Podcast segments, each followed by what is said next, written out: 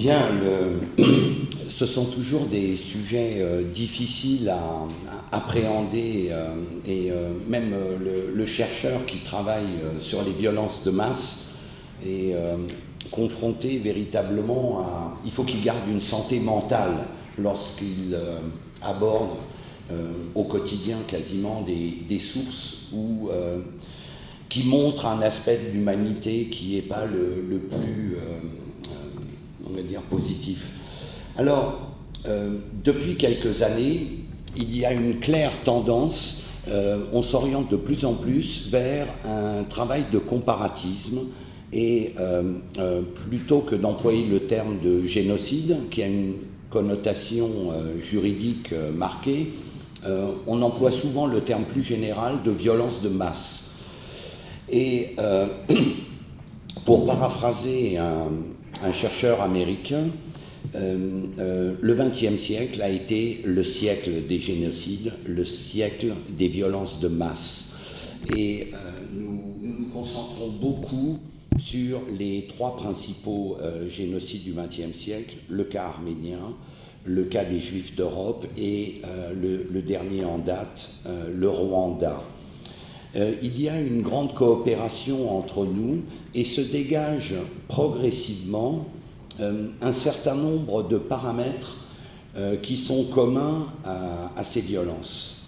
Euh, le premier, qui est la, la, condition absolue nécessaire pour qu'un génocide, même si la potentialité est là, se produise, c'est le contexte de guerre.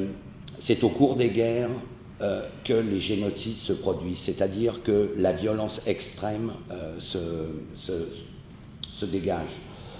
Le deuxième euh, paramètre qui est une constante, c'est bien entendu un système totalitaire, c'est-à-dire des, pays, des États à partie unique et souvent dirigés par un nombre extrêmement restreint de personnes, ce qu'on pourrait appeler un parti-État. Euh, si on fait un parallèle entre l'Empire ottoman, dont, il est question ce soir, et euh, l'Allemagne nazie, l'Allemagne nazie, plus qu'un gouvernement, c'est avant tout un parti nazi euh, qui contrôle tous les rouages de l'État, qui a ses hommes dans toutes les structures de l'administration au plus haut poste, qui adhèrent totalement aux thèses du parti. Dans le cas de l'Empire ottoman, on est dans le même cas de figure. Euh, alors, euh, donc ces deux paramètres. Le troisième, qui est euh, un peu plus discutable, mais qui quand même commence à émerger clairement dans les travaux de recherche, c'est l'utilisation de paramilitaires ou de, collaborateurs locaux pour mettre en œuvre les formes les plus extrêmes, c'est-à-dire véritablement l'exécution des civils. Là, on utilise le plus souvent non pas l'armée, qui serait censée être la plus habilitée pour ça, mais des paramilitaires. Et euh, dans le cas de l'Empire ottoman, ça a été même encore plus loin. Ce sont carrément des criminels euh, qui ont été euh, libérés de, prison, des assassins, qui ont été libérés à condition d'accepter d'intégrer des escadrons de bouchers humains. Je le mets entre guillemets, c'est le mot qu'on utilisait à l'époque. Alors, euh, ce préliminaire donc présenté, on est évidemment dans le cas des Arméniens, dans le contexte de la Première Guerre mondiale, sauf que nous ne sommes pas sur le front européen, mais sur le front d'Orient. Donc euh, il y a un front d'Orient. Euh, la partie nord de ce front d'Orient, ce sont les Ottomans, ou les Turcs si vous voulez, mais le terme ottoman convient mieux, face aux Russes, puisque les Russes sont arrivés dans ces régions déjà depuis un certain temps. Et euh, dans la partie sud, au niveau à peu près de la péninsule actuelle du Sinaï, ce sont les Ottomans qui sont en face des Britanniques, qui ont euh, disons, un statut quasiment de qui domine l'Égypte, hein, même si officiellement ce n'est pas une colonie euh, britannique, l'Égypte est sous le contrôle euh, de, de, Londres. Donc, on est dans un contexte qui est familier.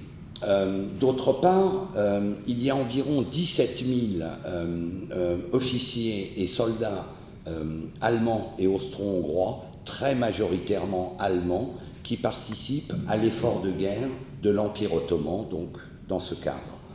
Euh, je peux même ajouter que l'essentiel euh, du financement de la guerre côté ottoman euh, est dû en fait à de l'or qui arrive de Berlin. La Deutsche Bank elle-même, donc la banque d'État, est propriétaire de la ligne de chemin de fer, plus connue sous le nom du Baghdad Bahn, qui a en fait plusieurs ramifications, mais qui descend d'un côté quasiment jusqu'à la Mecque, en longeant la, côte méditerranéenne, et euh, de l'autre, euh, donc, euh, qui va vers Bagdad en passant par Mossoul, dans des régions qui, si on peut dire, nous sont en ce moment familières, hein, puisqu'on y retrouve des, violences du même type. donc, la question centrale qui se pose, quelle est la nature de cette violence commise contre les Arméniens et pourquoi? Voilà la question. Euh, le chercheur doit rester très modeste. Euh, d'année en année, notre euh, réflexion, notre représentation de l'événement évolue constamment puisque de nouvelles sources se dégagent. La recherche universitaire sur la question, elle est assez récente, elle a à peu près une trentaine d'années. Donc vous voyez, c'est pas si vieux que ça. Euh, pour cerner euh, le, problème, euh, il fallait disposer de sources multiples. on a longtemps travaillé en nous contentant de sources périphériques, c'est-à-dire de sources d'États alliés de l'Empire ottoman ou de sources de pays neutres. Euh, donc, euh, alliés, je l'ai évoqué, Allemagne, Autriche-Hongrie, mais ce sont essentiellement les sources allemandes qui ont une importance considérable parce que euh, le, système diplomatique allemand avait un réseau de consulats assez dense sur l'ensemble de l'Empire et qui permet une observation micro-historique dans les localités de province et en particulier dans les localités ou les, régions à l'est donc de l'Asie mineure, ce qu'on appelle l'Anatolie aujourd'hui, où la population arménienne était dense puisque c'était c'est son terroir historique. C'était son terroir historique. Euh, le deuxième type de, sources sur lesquelles on a travaillé, ce sont les sources américaines. Donc les Américains sont restés neutres euh, jusqu'au mois d'avril 1917 donc c'est la même chose pour l'Europe. Et euh, jusqu'à avril 17, les, actes étaient déjà commis depuis un certain temps. Il y avait des consulats américains, mais également euh, des, euh, des, missionnaires évangélistes en grand nombre et avec des structures extrêmement solides et qui avaient une particularité comme il s'agit de, milieux protestants, donc bien évidemment les pasteurs étaient mariés, et euh, souvent on avait euh, dans les localités de province des familles américaines qui étaient là depuis 3-4 générations et qui se succédaient même de, père en fils et euh, qui maîtrisaient les langues locales et qui étaient complètement intégrés dans le tissu social donc de l'Asie mineure. Il faut que je vous parle maintenant un petit peu des victimes elles-mêmes. Euh, donc, la population arménienne, euh, elle vivait sur ce qu'on appelle en géographie le plateau arménien, donc c'est la partie est euh, de la Turquie actuelle, qui a une moyenne d'altitude de 2000 mètres, donc une, région assez âpre, euh, dur, où ce sont des vieilles civilisations de sédentaires qui savent euh, préparer les réserves d'hiver et s'adapter à ces circonstances difficiles, qui vivent, qui survivent correctement. en 3000 ans, ces Arméniens y ont laissé des traces multiples des monastères, des églises par milliers qui depuis sont ou ont été éliminés de l'espace pour, éliminer toute trace. On a, on a supprimé la présence de cette population et au cours des décennies ultérieures, on a supprimé les, traces que euh, ce groupe, cette civilisation a laissées. Euh, donc ces Arméniens, ils ont une caractéristique, ils se situent dans ce qu'on appelle les groupes dominés euh, dans des empires de tradition d'islam. Ça, c'est une règle depuis les califats, depuis le 7e siècle. Donc, on emploie un terme pour les qualifier, on dit que ce sont les groupes les nations protégées. Alors, cette protection, elle n'est pas sans une certaine ségrégation. On les a, euh, on les a cantonnés à des missions euh, spécifiques. Euh, ils n'ont absolument pas accès, bien entendu, au pouvoir, au partage du pouvoir, ni, et encore moins à l'armée. Donc euh, il n'y a ni soldat, ni homme politique, ni euh, responsable d'État dans ces groupes dominés.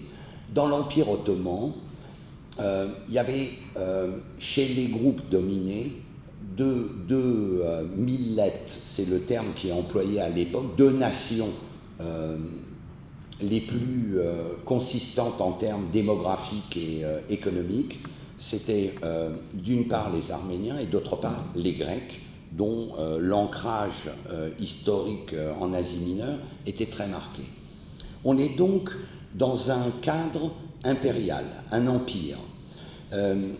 dans cet empire, donc multiethnique, pluriculturel, il y a un mode de fonctionnement qui s'est installé au cours des siècles où chacun reste dans sa spécialité. Donc grec et arménien étaient dans le registre de la production artisanale, donc c'est eux qui produisaient, et euh, dans l'échange, c'est-à-dire dans le commerce. Donc les deux spécialités. Euh, il y a eu évidemment une évolution majeure euh, à partir des années 1830-1840 qu'on connaît ici sous le terme de révolution industrielle. Eh bien cette révolution industrielle, elle a également touché l'Empire ottoman, et euh, elle a fait que ces groupes dominés sont passés parfois du statut d'artisan au statut d'entrepreneur, euh, que ces petits commerçants locaux parfois ont pris une ampleur euh, d'échange, et en particulier lorsque des, des, compagnies, des sociétés, des banques, des entreprises européennes ont pénétré toujours un petit peu plus dans le cadre ottoman. Euh, il est indéniable euh, que dans la deuxième moitié du XIXe siècle, dans l'Empire ottoman, nous nous trouvons en présence d'un cas tout à fait caractéristique de pénétration impériale européenne, euh, avec des groupes bancaires dominants soutenus par des États derrière, qui ont considérablement affaibli le pouvoir ottoman et euh, ont montré aussi les limites de ce système impérial. C'est sur ce mélange de transformations socio-économiques et euh, de, relations internationales que des frustrations et euh, des ambitions de transformer le modèle ottoman vont avoir lieu. Il y a un mot qui résume la stratégie des élites ottomanes euh, dans la deuxième moitié du, XIXe siècle pour essayer de réformer l'État. Ils sont bien sûr allés voir en Europe quel était le modèle qui fonctionnait le mieux. En Europe, qu'est-ce qu'ils ont vu? Euh, Ils ont vu un modèle de cohésion euh, nationale. c'est pas mes mots, c'est des termes qu'on emploie à l'époque, de cohésion nationale autour du nationalisme. Euh, ce nationalisme, il a, il a maintes causes, ce n'est pas le lieu d'en parler, mais euh, il a donné naissance à l'unité en Italie, à l'unité italienne, il a donné naissance à l'unité allemande, et il a donné aussi naissance à des affrontements qu'on va connaître non seulement en 70, mais après avec les deux autres guerres mondiales.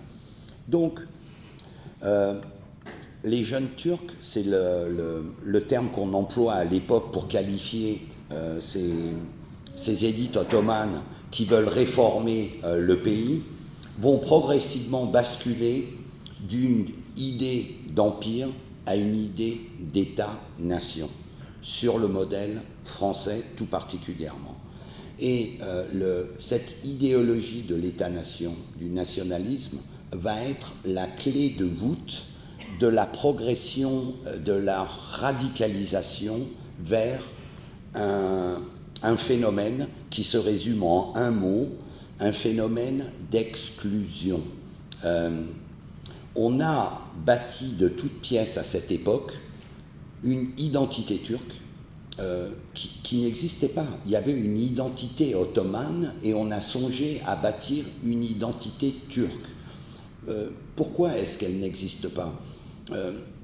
Dans l'Empire ottoman, les élites au pouvoir, elles sont albanaises, elles sont arabes, elles sont bosniaques, c'est-à-dire euh, elles appartiennent à tous les groupes qui adhèrent donc euh, à, la, foi du prophète. C'est très clair.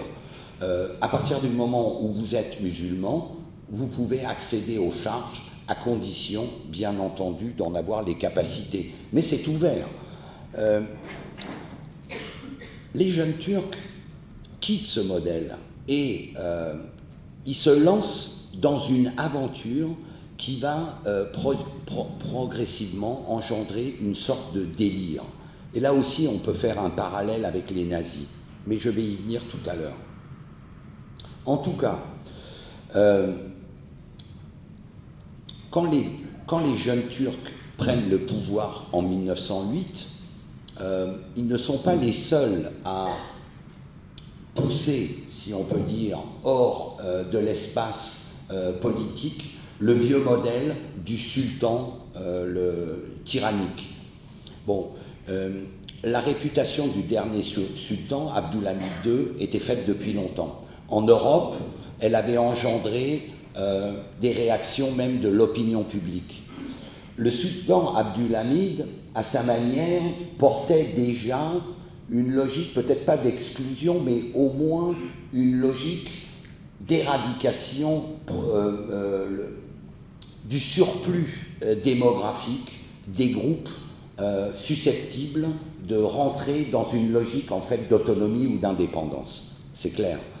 Euh, son idée était de densifier, d'homogénéiser démographiquement, ethniquement, un certain nombre de régions et en particulier l'Asie mineure. En 1800, entre 1894 et 1896, ce même sultan Abdulhamid a euh, organisé déjà des massacres de populations arméniennes, en particulier dans les provinces donc, de l'Est, les six vilayets, les six provinces de l'Est où la population arménienne était, avait une certaine densité. Euh, pour vous donner quelques éléments démographiques, on est passé donc euh, en 1895, il y a environ 14 millions euh, de, une population de 14 millions d'habitants dans les limites de ce qu'est euh, la Turquie actuelle, dont 2 millions, 3 millions d'Arméniens à l'époque, environ 2,5 millions de, de Grecs, plus des populations syriaques qui sont également des populations euh, chrétiennes très diverses et anciennes, et euh, environ 150 000 euh, juifs et d'autres petits groupes plus marginaux, par exemple les maronites au Liban, pour les groupes dominés. les massacres de 94-96 vont engendré pour les seuls Arméniens un déficit démographique d'environ 1 million euh, entre 1895 donc, et 1914, euh, à la veille de la Première Guerre mondiale. Euh, bien entendu, ce million de déficit n'est pas dû qu'à des massacres, mais également à une politique de harcèlement systématique au quotidien qui a pris des formes diverses. donc c'est d'abord des conversions forcées. il y a des régions, par exemple le vilayet de Diyarbakir, qui est maintenant une région kurde, où en 1895, 58 villages arméniens sont islamisés de force, bon, par la terreur. il y a aussi un harcèlement où euh, on a empêché ces gens de se reconstituer économiquement en leur, en leur confisquant leurs instruments aratoires, leurs bêtes de somme, leurs semences, pour qu'ils ne puissent pas se reconstituer. Et euh, au cours des, des, années qui suivent, euh, il y a des famines qui éclatent régulièrement dans ces régions et qui engendrent en fait un départ progressif un exil euh, vers le Caucase, vers l'Égypte, vers la Bulgarie et même vers les États-Unis. À la veille de la Première Guerre mondiale, on compte déjà 120 000 Arméniens aux États-Unis. C'est vrai que c'est une terre de, de, migrants, euh, mais euh, il, est clair que c'est la misère qui a engendré ces départs. L'autre forme de, pression euh, que subissent ces populations, c'est euh, une pression foncière. Euh, un nombre incalculable de, propriétés, donc, vont être tout simplement confisquées. Il va y avoir des spoliations assez systématiques où l'administration est complice de, pouvoirs locaux, en particulier des chefs tribaux kurdes, euh, qui euh, arrivent, par exemple, dans un village, euh, en prennent le contrôle et proposent à la population de leur donner leur titre de propriété pour qu'ils en deviennent leurs esclaves, hein, si on peut dire, et, ou bien, mieux encore, ils expulsent la population et ils s'y sédentarisent eux-mêmes, en tout cas les membres de leur clan. si on fait, si on si on regarde ces événements sur le, temps long de l'histoire, on peut dire qu'on est dans la logique un peu du, de l'affrontement sédentaire nomade, puisque euh, bien que euh, les populations kurdes locales n'étaient pas d'un, ne pratiquaient pas un nomadisme sur le, de grande distance, mais euh, ce qu'on appelle un, nomadisme à rayon d'action court. C'était court. L'été, euh, ils étaient dans les alpages au contact des Arméniens et euh, l'hiver, ils, redescendaient dans la plaine mésopotamienne, hein, où on les voit aujourd'hui. Euh, le, mais une cohabitation s'est instaurée au fil des siècles, tant et si bien que au XIXe siècle, on peut dire que le processus de transition dans la région entre Arméniens et Kurdes est déjà à l'œuvre. Euh, et euh, il y a quelques mois, j'étais euh, en, Turquie et on évoquait ça avec des, chercheurs d'origine kurde et je leur disais, finalement, les Kurdes sont les principaux héritiers de ces populations arméniennes. en ce sens que leur sédentarisation s'est faite, leur initiation à l'agriculture, à l'artisanat, à tous ces savoir-faire locaux très anciens, eh bien, il y a eu une transmission qui a eu lieu dans, les villages à population mixte et euh, plus tard après de manière plus violente. Donc, euh, le nationalisme jeune turc, c'est la construction d'un État-nation turc qui intègre déjà dans sa logique la notion d'exclusion. Sauf que cette exclusion, elle aurait pu prendre euh, elle peut prendre des formes diverses. Euh, par exemple, les populations grecques de l'Empire ottoman euh, ont été effectivement exclues. À la fin de la guerre, ils doivent être à peine 200 000 alors qu'ils étaient plus de 2 millions à la veille de la guerre. Mais ils l'ont été par des massacres, certes, par des déportations, oui, mais surtout par un échange de population. Et avec le royaume de Grèce, dont la raison est très simple, c'est que euh, il est probable que dans l'esprit euh, du régime jeune turc, l'élimination des Grecs était une perspective solide. Et ils ne l'ont probablement pas fait pour des raisons tactiques. D'abord parce que la Grèce était susceptible de rentrer en guerre aux côtés de, l'alliance avec les Allemands. Euh, et euh, d'autre part parce qu'en Grèce, il y avait des populations euh, turcophones en grand nombre, musulmanes, et les jeunes Turcs étaient conscients du fait que s'ils s'attaquaient physiquement aux Grecs d'Asie mineure, il y aurait une, probablement une contrepartie de l'autre côté de la frontière. Dans le cas arménien, la question ne se posait pas. Les Arméniens étaient donc euh, en plus, euh, avec un paramètre que j'ai omis d'évoquer, à cheval sur la frontière entre l'Empire ottoman et l'Empire russe. Une moitié, un peu plus d'une moitié côté euh, ottoman et l'autre moitié dans ce qu'on appelle l'Arménie du Caucase, qui représente d'ailleurs grosso modo la République arménienne actuelle qui existe depuis 1991. Donc, L'exclusion, je disais, peut prendre des formes diverses. Ça peut être des échanges, ça peut être des déportations.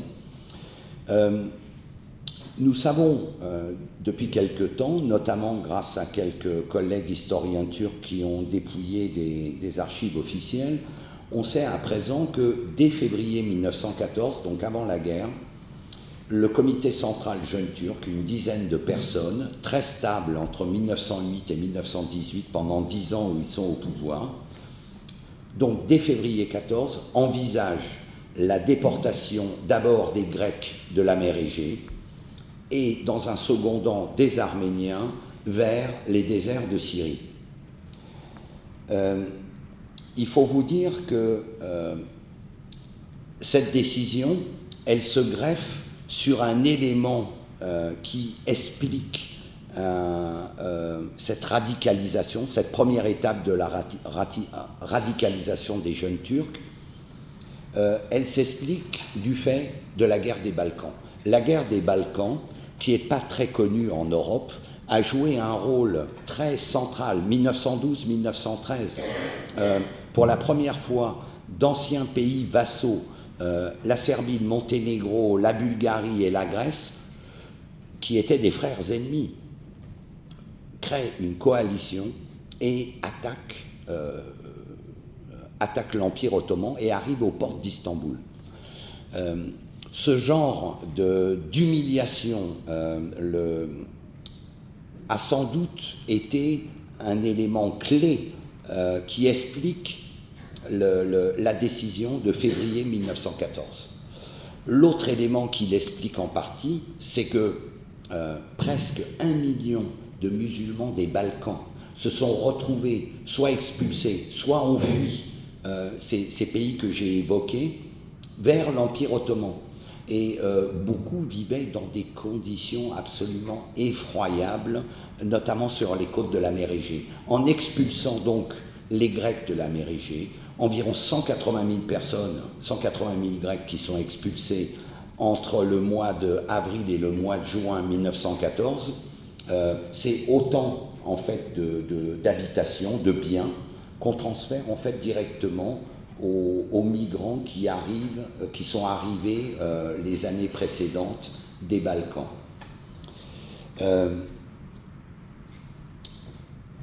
Ça, c'est l'élément peut-être euh, fondateur. Sauf que dans cette logique d'exclusion, euh, en juin 14, les jeunes Turcs ont stoppé euh, leur opération d'expulsion de ces populations grecques, qui ont été dépouillées de tous leurs biens. À peu près une moitié a réussi à fuir vers les îles grecques, qui sont pas très loin, donc par bateau.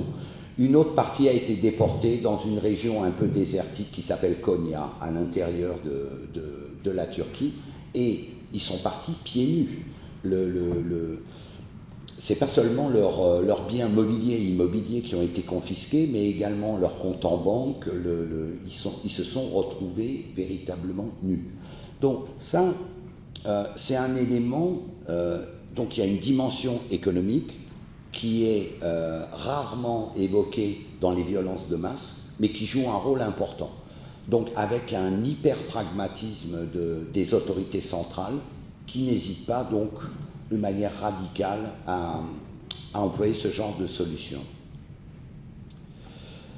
Le déclenchement de la guerre, c'est un dossier extrêmement compliqué. Euh, officiellement, jusqu'à il y a deux ou trois ans, en Turquie, on continuait à affirmer que la guerre en fait a été déclenchée euh, par une intervention navale russe. Bon, maintenant on sait que c'est une fiction, euh, que évidemment c'est une agression turque, ottomane, sur les ports d'Odessa notamment, donc en mer Noire, qui a déclenché la guerre entre l'Empire ottoman et l'Empire russe. Euh, il faut dire que euh, la guerre euh, ne, commence, n'est déclarée entre l'Empire ottoman et la, et la Russie et l'Empire russe que le 2 novembre, donc assez tard, quand même quelques mois après le déclenchement de la guerre générale. Mais que l'Empire ottoman, dès le 2 août, a passé un accord secret avec l'Allemagne. Maintenant, on, a, on dispose de tous les éléments à ce sujet, euh, que cet accord s'est décidé euh, avec euh, quatre personnes du comité central. Il y en a même une partie donc, qui a été exclue de la décision, vous voyez, vraiment le, le noyau le plus radical. Et, et qu'on est, on s'est retrouvé donc au début du mois de, de, de novembre avec une guerre provoquée mais euh, je, vais vous donner un élément très concret qui va euh, vous faire toucher du doigt la nature du système. Et euh, puisqu'on va retrouver ça après pendant toutes les, violences de masse. C'est un amiral allemand qui s'appelle Souchon, qui, avec deux croiseurs énormes, donc, qui va lancer l'offensive. On a juste rebaptisé les, deux bateaux allemands avec des, noms turcs, hein, et euh, donc Souchon reçoit un, pli euh, cacheté du chef d'état-major, du ministre de la guerre euh, ottoman, qui s'appelle Enver, en lui disant Vous l'ouvrirez quand nous allons vous envoyer un câble, vous autorisant à l'ouvrir. D'accord? Et il n'a jamais reçu le câble. officiellement, je suppose, en faisant ça, il était censé recevoir l'ordre d'attaquer ou pas. Dans les faits, alors, le document n'a jamais été ouvert, donc officiellement, il n'a pas reçu l'ordre. Mais euh, on, a, appris bien plus tard qu'en fait, il avait reçu l'ordre que de jamais ouvrir pli cacheté, mais en fait d'attaquer. Il avait reçu l'ordre d'Enver d'attaquer, sauf que l'ordre était oral. Et euh, ça, c'est une méthode typique euh, du, régime comme c'est un régime euh, qui, avant d'accéder au pouvoir, a vécu dans la clandestinité et euh, le, a même, pendant les premières années euh, au pouvoir, mis des pantins devant, et c'est le comité central qui prenait des décisions, qui les imposait aux ministres, on, on, reste dans ce registre pendant les dix ans où ils sont au pouvoir. La guerre le point crucial sans doute est la première campagne militaire qui a lieu au Caucase en plein hiver, fin décembre, début janvier 14-15, où euh, la troisième armée ottomane va être totalement euh, euh, détruite, non seulement par le, feu, mais surtout par les conditions climatiques. Je vous ai parlé tout à l'heure de 2000 mètres d'altitude dans ces régions. On est en pleine région arménienne.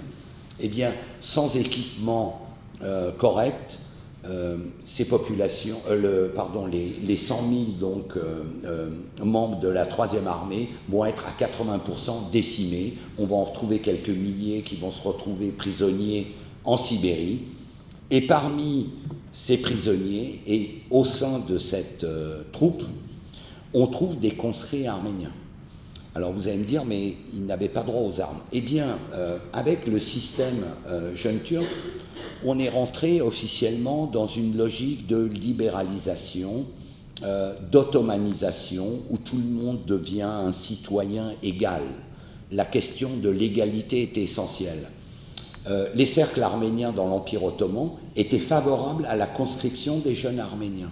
Donc, depuis 1911, et au moment de la guerre des Balkans, c'était le cas, les, les membres des groupes dominés étaient tenus donc à la conscription. Et au cours de, la Première Guerre, il y a des conscrits arméniens, grecs, arabes, enfin de toutes les nationalités bien entendu de l'Empire, qui se retrouvent sur les fronts. Cet échec cinglant, la bataille de Sarikamish, va jouer un, va, va euh, augmenter d'un niveau encore la radicalisation du comité central. Euh, dès le mois de janvier, l'ensemble des conscrits arméniens de la troisième armée, euh, en tout cas ce qu'il en reste, sont désarmés et euh, exécutés par petits groupes de 100-150 personnes. On a un décret officiel du 25 décembre, donc 25 février, pardon, donc bien plus tardif du ministre de la, de la guerre, euh, qui demande le désarmement, mais dans les faits, euh, la plupart de ces gens étaient déjà désarmés et avaient été exécutés. Quelques-uns vont survivre dans ce qu'on appelle des bataillons de travail. Euh, on va leur faire construire des routes et on va leur faire porter le ravitaillement à dos d'homme en passant par des cols à 2 ou 3 mètres d'altitude, 2 ou 3 000 mètres d'altitude, donc pour les épuiser et les faire disparaître. Au final, avec le recul, euh, on, a bien entendu compris maintenant que euh, l'élimination de ces conscrits, c'est-à-dire des 20-40 ans, c'est-à-dire des forces vives, euh, des gens susceptibles éventuellement d'imposer une résistance, a été première, le premier point d'un plan général d'élimination des Arméniens. Et comme pour toutes les violences de masse, on voudrait avoir euh, les documents miracles euh, qui nous disent voilà, à tel moment, tel jour, à telle heure, on a décidé de, qu'on allait exécuter un groupe. Euh, on est dans le cas arménien, exactement dans le cas du cas des, nazis avec la, conférence de Wannsee. On a à peu près l'équivalent. Euh, dans le cas arménien, ça s'est produit entre le 22 et le 25 mars, encore un peu plus tard, donc 1915. ce sont trois réunions successives du comité central jeune turc qui passent d'une logique de déportation qui était programmée déjà à une logique d'extermination systématique. Voilà, je voulais vous faire toucher un peu du doigt ce point central. Euh, donc le, contexte de guerre, sans doute la défaite de Sari Kamish, un ensemble d'éléments qui les font basculer vers la forme la plus radicale donc de, la violence. Le, deuxième euh, dispositif qui va être mis en place, il se produit au mois d'avril 1915 euh, et euh, il est symbolisé par une date, le 24 avril 1915. C'est une date qui est utilisée par les Arméniens tous les ans pour commémorer leur euh, génocide. le 24 avril 1915, le ministre de l'Intérieur, qui est le grand ordonnateur de ces opérations, qui s'appelle Mehmet Dalat, donc le grand ordonnateur a publié un décret qui demande l'arrestation des élites arméniennes et le début euh, de la recherche d'armes dans les maisons arméniennes, euh, des perquisitions. Il autorise des perquisitions. L'arrestation des élites, donc ça comprend les députés, les sénateurs, puisque depuis 1908, euh, sur à peu près 250 députés du Parlement ottoman, il doit y avoir une une quinzaine d'Arméniens, une vingtaine de Grecs, une douzaine de Bulgares, trois ou quatre Juifs, etc. Donc il y a une représentativité des minorités, des, groupes non turcs. Euh, donc les députés, les sénateurs euh, sont arrêtés et déportés. Les militants politiques, bien entendu. Et euh, ils vont être placés. Alors on, y trouve aussi le, les proviseurs, les principaux, les, principaux journalistes et grands quotidiens arméniens de la capitale, les avocats, tout ce qu'ils pensent. Euh, et euh, donc ils vont être déportés à euh, environ 400 km vers, l'est, dans la région d'Ankara, l'actuelle capitale, et puis un peu plus au nord. On a mis d'un côté les intellectuels, au nord, et les, politiques qui sont rassemblés dans un endroit plus proche. Ils vont être quelques semaines plus tard, un par un exécutés. Euh, ces élites de, Constantinople ne sont pas les seules visées. Il, il en est exactement de même pour les élites arméniennes des provinces, et en particulier des provinces où ils sont extrêmement nombreux, dans toutes les préfectures. La même procédure a lieu. L'autorisation de perquisition va permettre euh, à la police locale et aux gendarmes euh, de, pénétrer dans les maisons arméniennes et va se servir en fait de ce prétexte pour arrêter les derniers hommes présents sur place. Donc ça, ça commence à la fin du mois d'avril et ça se prolonge durant tout le mois de mai 1915. Durant le mois de mai 1915, on arrête les hommes adultes qui n'avaient pas été conscrits ou qui ne faisaient pas partie des élites, les reliquats, euh, y compris, y compris euh, des adolescents entre 16 et 19 euh, ans qui n'avaient pas été encore conscrits, ou les plus de 40 ans, entre les 40 et 60 ans qui étaient encore sur place. On va les arrêter et la plupart sont enfermés dans un premier temps dans les, prisons locales, dans des conditions dantesques. On a pas mal d'informations à ce sujet. Et euh, ils sont nuitamment extraits des localités où ils étaient euh, retenus et euh, assassinés dans les coins les plus isolés possibles, à une demi-heure ou une heure de leur lieu de, de détention. au final, à la fin du mois de mai, il reste extrêmement peu d'hommes euh, adultes arméniens sur place. Il reste essentiellement les femmes, les enfants et euh, des, personnes âgées. Ce sont ces personnes âgées qui vont vivre euh, des, marches de la mort. selon le lieu où ils habitent, ça peut être entre 1000 km et 300 euh, km de marche. Et souvent, on emprunte non pas les routes carrossables directes, mais des cols. Euh, on les fait parfois même tourner en rond pendant plusieurs semaines, et euh, ils tombent comme des mouches sur place. L'outil principal de ces destructions, j'ai évoqué donc les paramilitaires tout à l'heure, il porte un nom, ça s'appelle l'organisation spéciale. Euh, c'est à peu près le même nom qu'on utilise, euh, je crois, dans le, cas des nazis. Donc c'est un mélange, c'est un mélange donc de, criminels euh, qui ont été libérés de prison et de membres des tribus, deux types de, provenance de population, donc tribus kurdes d'une part, mais aussi euh, des membres de tribus euh, tcherkèses et tchétchènes. Vous allez me dire, mais qu'est-ce qu'ils font là? Eh bien, euh, ce sont des populations qui ont été persécutées par les Russes dans les années 1850-1860, qui ont fui, qui ont été accueillis dans l'Empire ottoman, qu'on a installés pour une part dans les Balkans pour rééquilibrer démographiquement par rapport aux populations chrétiennes, donc une claire raison euh, politique, et d'autre part en Asie mineure et en particulier dans les provinces où il y avait une forte proportion de population arménienne. Mais je vais un peu caricaturer, mais pas beaucoup.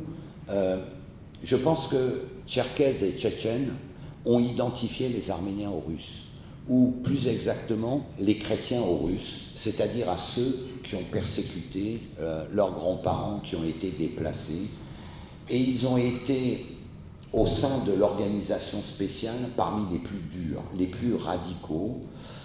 Euh, c'est pas un nombre énorme, 12 000 hommes au total. Vous voyez les escadrons de l'organisation spéciale, 12 000 hommes. Euh, ils, ont, ils emploient une technique bien rodée.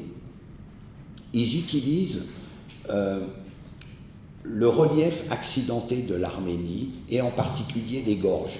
Ils s'installent à l'entrée et à la sortie des gorges et euh, ce sont des sortes de filtres où les derniers hommes vivants sont euh, extraits des convois et éliminés. Et puis c'est un endroit aussi où on fait on organise un pillage en bonne et due forme des des déportés, de ces femmes et ces enfants. Euh, donc, on a observé, et c'est quasiment une règle, euh, que nombre de déportés sont partis en, étant autorisés à louer euh, des charrettes, donc avec des, des bêtes de somme, pour officiellement il s'agit de les déplacer des théâtres de guerre vers des endroits plus propices. Bon, c'est le, verbiage, la terminologie euh, qu'on trouve à l'époque, hein, c'est assez classique.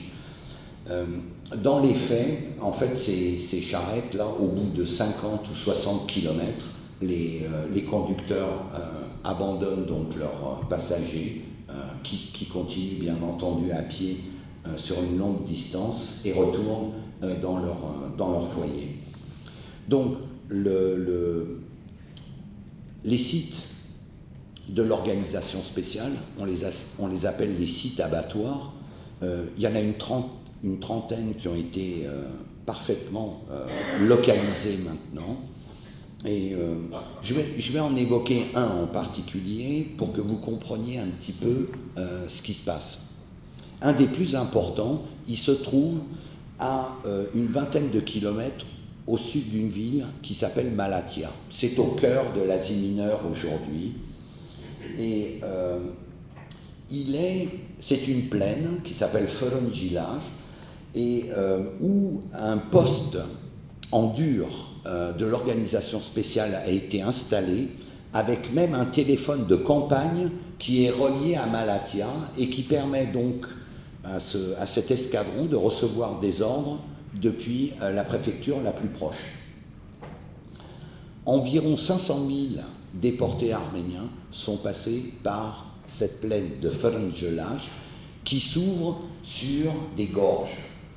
Et dans ces gorges euh, étaient installés ce qu'on appelle à l'époque des bouchers pour humains euh, qui ont pratiqué un abattage de masse euh, à l'arme blanche, euh, tant et si bien que euh, au, bout d'une ou deux semaines, une des gorges était saturée et ils ont été obligés de, déplacer la, route des convois. On ne pouvait plus circuler là. Voilà.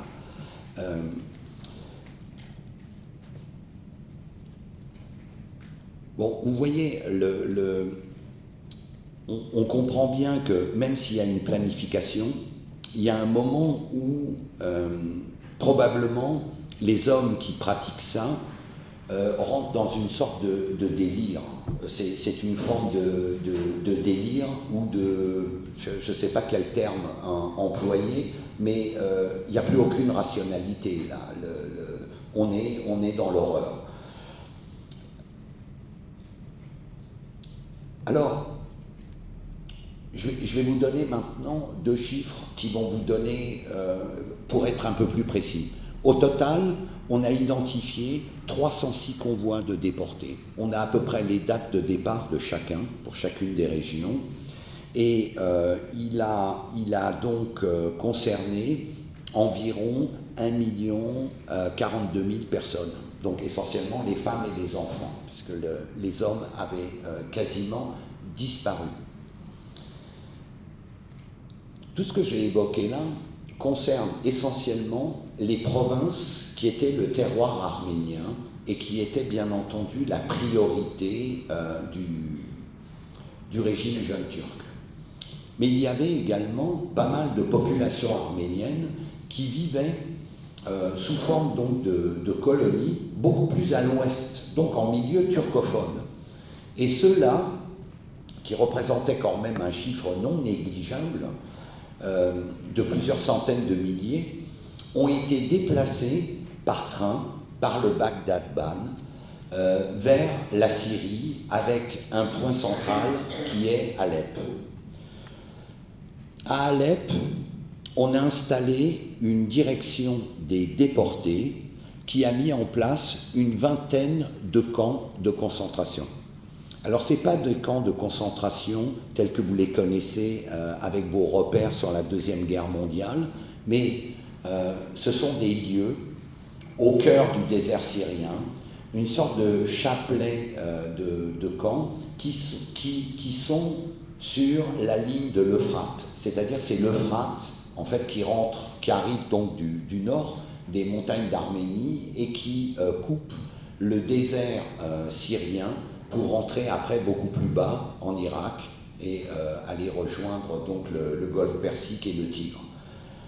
Donc tout au long de, de, l'Euphrate, on a installé des camps qui ont euh, eu jusqu'à 50, 60 000 personnes et euh, qui ont été mis en place donc à partir d'octobre 1915 et qui ont été fermés l'année suivante à peu près à la même époque. Grosso modo, 600 000 euh, déportés euh, se sont retrouvés versés dans ces camps. Et euh, une bonne partie d'entre eux a réussi, malgré des conditions extrêmement difficiles, à y survivre, parce qu'un système secret d'aide a été mis en place qui combinait les moyens euh, donc de la représentation arménienne qui existait encore jusqu'au mois de juillet 1916, c'est-à-dire son patriarcat. On était dans un système un peu théocratique hein, dans le, cadre ottoman. Donc le patriarcat, jusqu'à juillet 1916, c'est le mois où il est dissous. Il est dissous parce qu'on considère qu'il n'y a plus d'Arméniens, donc on peut supprimer l'institution. Euh, jusqu'à juillet 1916, disposait de, moyens qui ne lui ont pas été confisqués et euh, en, étroite collaboration avec euh, les réseaux évangéliques américains, ils ont mis en place un système de transfert d'argent vers, vers Alep, à partir duquel donc des jeunes femmes, enfin habillées à la mode locale, euh, euh, passait de camp en camp pour distribuer de l'argent pour que ces gens puissent s'acheter de quoi manger, puisqu'ils n'étaient pas nourris sur place. Euh, donc ça révèle déjà une, organisation intéressante. Il y avait même un micro, un, un micro-système pour sauver de jeunes intellectuels, puisque le, nombre ne pouvait être qu'infime. Euh, quelques dizaines. Donc, euh, les gens qui ont témoigné après la Première Guerre mondiale, euh, quelques dizaines de personnes, ce sont des gens qui ont été sauvés par un réseau qui a à un moment eu conscience que le groupe disparaissait totalement et qu'il fallait au moins, pour pouvoir témoigner plus tard, sauver quelques dizaines de personnes. Et le, choix a été fait donc sur des intellectuels et euh, euh, jeunes euh, et qui ont, fait leur, qui ont accompli leur, effectivement leur mission après coup. Donc, dans les camps, au mois de mars 1916, vous voyez, il s'est passé pratiquement six mois. Il y avait encore environ 300 000 Arméniens qui survivaient encore. Et nous ne disposons pas encore de tous les éléments euh, pour l'affirmer, mais euh, nous avons énormément de, signes. Par exemple, l'arrivée d'un inspecteur général du comité central jeune turc au mois de mars dans la région, qui, euh, du nord vers le sud, ferme successivement les camps et pousse les derniers déportés toujours plus au cœur. La nomination sur place de préfets et de sous-préfets qui avaient euh, fait leur preuve, fait leur preuve dans les vilayettes du Nord au moment des massacres et des déportations l'année précédente. Donc on a pris vraiment les, pires, les, bourreaux les plus cruels pour les installer là et achever le travail. Euh, entre juillet, donc entre juillet 16 et euh, novembre approximativement 1916, les 300 derniers milles rescapés euh, de ces camps euh, vont être euh, assassinés dans le désert. En fait, et ce sont essentiellement des, Tchétchènes, originaires de, un peu plus au nord, d'une ville qui s'appelle Rasselheim, qui donc ont accompli ces, ces, tâches au milieu des dunes. Et jusqu'aujourd'hui, il y a des endroits où il est difficile de marcher. Voilà. donc, pour synthétiser, hum, les déportations, ont été pour l'essentiel réalisés sur trois mois. Euh, juin, euh, juin, juillet, août 1915. En trois mois, c'est 1 million 40 000 personnes. Il y en a un petit peu qui sont partis avant et un petit peu après, mais essentiellement sur ces trois mois. Donc ce qui est impressionnant, c'est la rapidité d'exécution euh, de ces déportations. La deuxième leçon à tirer, c'est que euh, euh, les autorités centrales n'avaient probablement pas prévu que 300 000 personnes puissent survivre dans ces conditions. Euh, il, en, il, en, était quand même mort 300 000 pendant les mois précédents. Donc, alors il y avait en place dans les camps aussi, j'ai oublié de le préciser, ainsi, on avait recruté donc des, des, fossoyeurs en fait parmi les, migrants, même des bon, ce qu'on appelait dans les camps nazis des capots, à peu près l'équivalent. On les choisissait plutôt dans les, euh, les personnes les plus défavorisées, qui avaient le moins, de, moins de moyens de, de, survivre. Alors, qui a survécu? Il y a eu euh, des survivants. Il y a un bloc de 100 000 personnes, originaires presque tous d'une même région, qui s'appelle la Cilicie. C'est l'extrémité orientale de la Méditerranée. Euh, donc, euh, qui ont été non pas euh, déportés vers les camps, mais qui ont été déplacés sur un axe Alep, Hama, Homs, Damas, jusqu'au. vous voyez, vous longez la côte méditerranéenne un peu à l'intérieur, jusqu'à la mer Rouge. Voilà, sur cet axe. Et c'est là qu'on a recruté, parce qu'on les a dispersés, en fait, dans des localités druzes, arabes, bédouines. Donc ça, c'est le premier bloc. Il y a un deuxième bloc de survivants qui sont essentiellement des jeunes femmes, très jeunes, parfois jeunes filles, et des gamins, des enfants, euh, qui ont été euh, prélevés par les tribus bédouines et, euh, et qui les ont... Euh, bon, euh, il y a des jeunes femmes qui ont épousé des, bédouins. Actuellement, dans la région du Wadi Moussa en Jordanie, existe une tribu bédouine qui, porte le nom d'Arménien, euh, Armène, et dont la caractéristique est que toutes les grands-mères sont arméniennes. Donc ils sont constitués en tribus sur cette base-là. Et c'est des... Après la guerre, ces, ces, jeunes femmes ont été approchées par des, par des, les Britanniques, bien sûr, qui remontaient vers le nord, mais également après par des, des, groupes arméniens chargés de retrouver les, les, survivants. Et euh, euh, ces femmes euh, avaient déjà eu, même pendant la guerre, des enfants avec euh, leur, parfois leur nouvel époux. Il y en a qui étaient partis de leur région avec leurs enfants qu'elles ont perdus en cours de route, qui ont été donc enlevés, qui se sont mariés, qui ont eu des enfants avec euh, leur, euh, leur époux et euh, un certain nombre ont décidé en fait de rester sur place. Voilà. Donc le, le, les régions actuelles où se produisent le, les régions de Raqqa, etc., par exemple, je sais qu'il y a, je les connais, il y a 400 familles originaires d'Erzurum, vous voyez, très très au nord, euh, qui sont en fait bédouinisées et euh, qui vivent dans ces régions, enfin qui vivaient dans ces régions. Je ne sais pas dans quelles conditions ils vivent aujourd'hui, dans la vallée du Cabourg. Euh, voilà, donc le, les survivants, ça va être des jeunes femmes et des enfants. Il y en a beaucoup qui ont été récupérés. Des orphelinats ont été organisés essentiellement en Syrie et au Liban.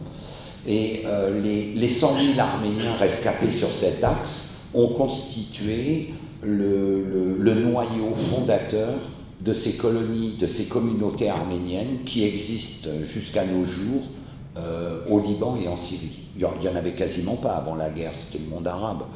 Et euh, donc, euh, ce, sont elles les, fondatrices. Les autres, ce sont des accidents de l'histoire. C'est par exemple le, cas de mon grand-père, le sixième, le plus jeune de six, garçons, qui a été pris auprès de son oncle, qui était maréchal Ferrand. Il l'a fait passer pour son fils. Euh, et, comme en tant que maréchal Ferrand, je vous disais tout à l'heure qu'il y avait très peu d'artisans euh, non euh, du groupe dominant. il ferrait en fait les chevaux de l'armée, ils avaient besoin de lui, ils l'ont gardé. Mon grand-père a survécu comme ça. En 1917, il, s'est converti, il n'a pas eu d'autre choix. Et en 1921, à la première occasion, après-guerre, eh bien, il s'est enfui vers Istanbul et d'Istanbul, il est passé à Marseille. Voilà. et ça, c'est très classique comme. Euh, voilà. je vais peut-être arrêter là. Hein. Non, ça va? Quelques minutes encore? Comment? Cinq minutes, très bien. Euh, oui, à, travers ces, propos, je, vous ai laissé entendre déjà euh, qu'en fait une diaspora arménienne s'est bâtie euh, sur les ruines, on va dire, de, de ces événements et, euh, qui porte, on va dire, le, poids de, cet héritage, euh, qui a mis beaucoup de temps à puiser, à trouver en elle-même les ressources pour s'exprimer, pour trouver les, personnes susceptibles de porter cela sous différentes formes. Hein et notamment la, forme de l'histoire, qui est euh, un outil de thérapie finalement. En tout cas, moi, je sais que ça a été mon cas. Ça a été très thérapeutique de, faire ce travail de, recherche depuis euh, quelques décennies. Euh, donc, vous avez un assez bon exemple de construction d'une diaspora, non pas économique, mais d'une diaspora politique, consécutive donc à des violences de masse. Euh, et euh, si, je devais revenir un petit peu à la chose avec laquelle j'ai commencé, c'est-à-dire le comparatisme, euh, nous sommes conscients, quand on travaille sur ce type de sujet en histoire, qu'on a non seulement un rôle de, thérapeute, mais qu'on a un, rôle très important pour aider euh, la classe politique, l'opinion publique à comprendre euh, combien euh, ce, genre de violences sont dangereuses et que leur étude est un outil absolument, leur étude et leur enseignement est un outil indispensable pour se prémunir, pour anticiper. C'est une leçon aussi contre euh, le, totalitarisme, les, euh, voilà un petit peu, en tout cas, moi, en fin de carrière, ce qui me porte, c'est euh, ce côté un peu prévention, prévention des violences de masse. je vous remercie.